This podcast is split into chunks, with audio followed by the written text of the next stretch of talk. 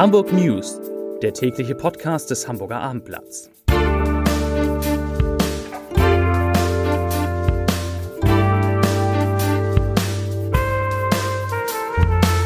Herzlich willkommen an diesem Mittwoch zu einer neuen Folge der Hamburg News, die natürlich wie so oft in den vergangenen Tagen vor allen Dingen ein Corona-Update, Corona, ein Corona-Update für Hamburg sein werden. Mein Name ist Lars Heider und ich darf Sie, darf euch über alles informieren, was heute zum Thema Corona in und um Hamburg wichtig ist. Da gibt es, muss man sagen, wenn man sich alle Nachrichten anguckt, eine klare Tendenz. Immer öfter gibt es Stimmen, nicht nur von Politikern, sondern heute auch verstärkt von Medizinern und von Experten, die einen, eine Lockerung des sogenannten Shutdowns noch im April fordern. Dazu gleich, also das hört sich gar nicht mal schlecht an. Zunächst aber drei Nachrichten, wie immer in aller Kürze, sind auch ein paar ganz positive Nachrichten dabei. Nachricht Nummer eins kommt aus Mecklenburg-Vorpommern. Der dortige Tourismusverband fordert nämlich die Verschiebung der Sommerferien auf August und September. Hintergrund ist, dass jetzt schon in den Osterferien den Tourismusbetrieben in Mecklenburg-Vorpommern, aber auch in Schleswig-Holstein, aber auch in Hamburg natürlich sämtliche Einnahmen verloren gehen. Man nicht weiß, wie sich die Pandemie bis dann Juni, Juli entwickelt und deshalb der Vorschlag Sommerferien erst im August und September. Nachricht Nummer zwei kommt aus Hamburg. Remsmar lässt nämlich 250 Hamburger Obdachlose in der Stadt in Hotels unterbringen. Das finde ich eine tolle Geste. Und Nachricht Nummer drei Viele Hamburger Restaurants bieten über Ostern spezielle Ostermenüs zum Abholen oder Bestellen an und die kann ich jetzt natürlich alle nicht in diesem Podcast vortragen, aber kein Problem. Die Kolleginnen und Kollegen aus meiner Redaktion haben die besten Tipps zu Ostermenüs und Restaurants zusammengestellt und die kann man sich entweder in der Donnerstagsausgabe des Hamburger Abendblatts auf Papier oder auf www.abendblatt.de angucken. Also Ostermenü bestellen, abholen und dann kann man über Ostern auch drei, vier Gänge essen, ohne einkaufen zu gehen oder selbst kochen zu müssen. Ja, ich habe es angesprochen vorhin. Wir, wir kommen zu den großen Themen. Das große Thema, die große, die große Frage ist, wann wird der Shutdown gelockert? Und da haben jetzt 14 Experten der Union der Akademie der Wissenschaften, die haben sich zusammengetan, um eben Wege aus dem Corona-Shutdown aufzuzeigen. Sie haben das in einem 30 Seiten starken Papier getan und raten in diesem Papier zu einem Stufenplan, um die Beschränkung des öffentlichen Lebens nach und nach aufzuheben. Zu den Verfassern gehört Professor Dr. Martin Lose vom UKE und er hat in einem Gespräch mit uns gesagt, erstens, die Maßnahmen sind eine ungeheure Beanspruchung für die Gesellschaft und die Gefahr ist groß, dass die Akzeptanz bei zunehmender Dauer abnimmt. Das ist ja übrigens auch etwas, was die Hamburger Polizei schon registriert. Zweitens hat er gedacht, gesagt, ich zitiere, Je erfolgreicher wir sind, die Infektionsrate zu senken, umso länger wird es dauern, eine Immunität der Bevölkerung zu erreichen. Dazu kommen wir später nochmal. Und das dritte Zitat aus dieser Studie und von Martin Lose, das ist ganz, klingt ganz optimistisch und gut. Er sagt nämlich, wir sind in Deutschland in einer glücklichen Situation. Kaum ein Land verfügt über so gute Voraussetzungen und Ressourcen, um die Pandemie erfolgreich zu überstehen. Deshalb können wir uns hier etwas entspannter bewegen. Ja, das klingt gut. Das klingt vor allen Dingen auch deshalb gut, weil Lose Zuspruch von seinem Kollegen Professor Dr. Stefan Kluge erhält. Der ist Leiter der Intensivmedizin am Universitätskrankenhaus, äh, im Universitätsklinikum Eppendorf, Entschuldigung, und hat heute einen Überblick gegeben über die Lage auf der Intensivstation und hat dabei auch folgenden Satz gesagt. Ich zitiere, die strengen Maßnahmen kann man nicht mehr lange so laufen lassen. Man müsse sich jetzt eine Exit-Strategie überlegen, die regional unterschiedlich sein könne und, Zitat, wörtliches, Zitat, die man bitte schon im April starten solle. Das klingt so, als ob die Experten sich allmählich einig sind, dass im April, also nach Ostern, sich irgendetwas tun müsste, tun sollte. Hoffen wir das Beste. Zu den Zahlen auf der Intensivstation hat Stefan Kluge, der Leiter der Intensivmedizin, natürlich auch was gesagt. Aktuell werden in Hamburg 100 Menschen in 20 Hamburger Kliniken intensivmedizinisch betreut.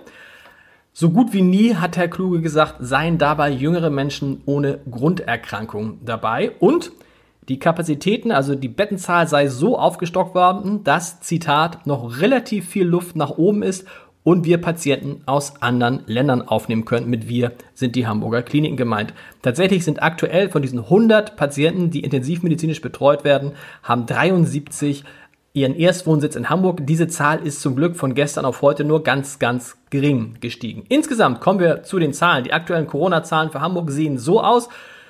Zum zweiten oder dritten Mal gibt es mehr Hamburger, die von Corona genesen sind, als welche, die aktuell an dem Virus erkrankt sind. 1900 Hamburger sind von Corona genesen, 1470 sind aktuell erkrankt.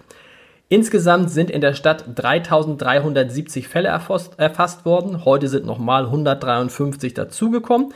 Das sind, wenn man das umrechnet, knapp 0,2 Prozent der in Hamburg lebenden Menschen, also diese 3370 Fälle. Und selbst wenn die Dunkelziffer fünfmal so hoch, hoch sein sollte, dann hätten erst ein Prozent der Hamburger das Virus durchgemacht. So sieht's aus. Ja. Kommen wir zu einem anderen Thema, das uns in den letzten Tagen auch immer begleitet hat. Das ist der Streit zwischen den Hamburgern und Schleswig-Holsteinern. Die Schleswig-Holsteiner hatten ja unter anderem am Wochenende Hamburger Radfahrer und Fußgänger an den Grenzen, an der Landesgrenze abgewiesen und wieder gebeten, wieder zurück nach Hamburg zu äh, kehren. Davor hatte es Streit um die Nutzung von Zweitwohnungen in Schleswig-Holstein gegeben. Hamburger und auch andere Ferienhausbesitzer dürfen ja seit geraumer Zeit ihre Zweitwohnung, Zweitwohnungen, Ferienhäuser in Schleswig-Holstein nicht mehr benutzen. Und dieser Streit um die Nutzung von Zweitwohnungen in Schleswig-Holstein kommt jetzt tatsächlich vor das Bundesverfassungsgericht.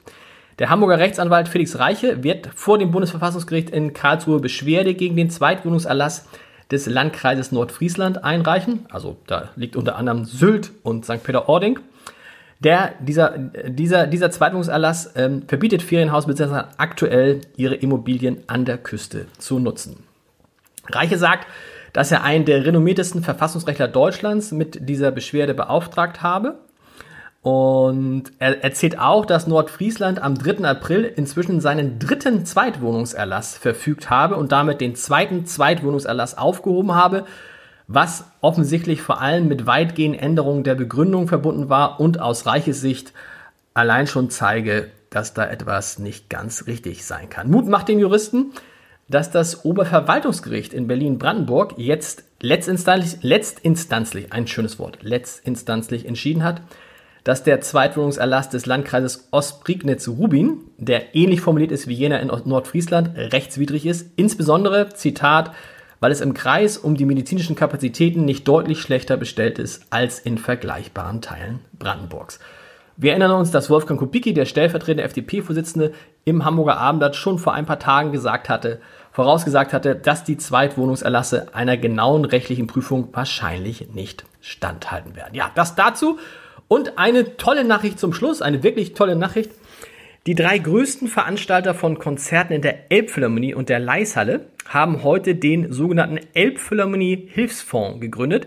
Dieser Fonds soll Musiker, Musikpädagogen und Künstler unterstützen, die im Moment ja bekanntermaßen nicht auftreten dürfen. Und noch toller vielleicht, das Geld dieses Fonds kommt von Kunden, die bereits Tickets für die Elbphilharmonie und die Leishalle gekauft hatten und auf die Erstattung ihrer Eintrittspreise verzichtet haben. Das ermöglicht jetzt diesem Fonds in der Spitze eine Fördersumme von bis zu zweieinhalbtausend Euro pro Künstler auszuschütten. Das ist doch ein tolles Signal.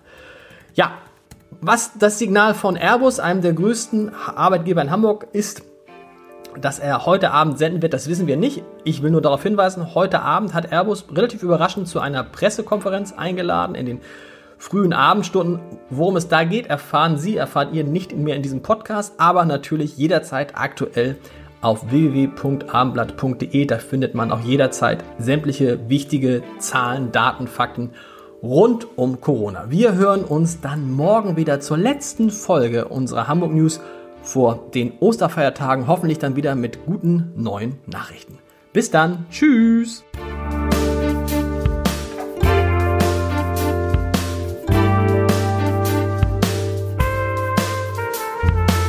Weitere Podcasts vom Hamburger Abendblatt finden Sie auf abendblatt.de slash podcast.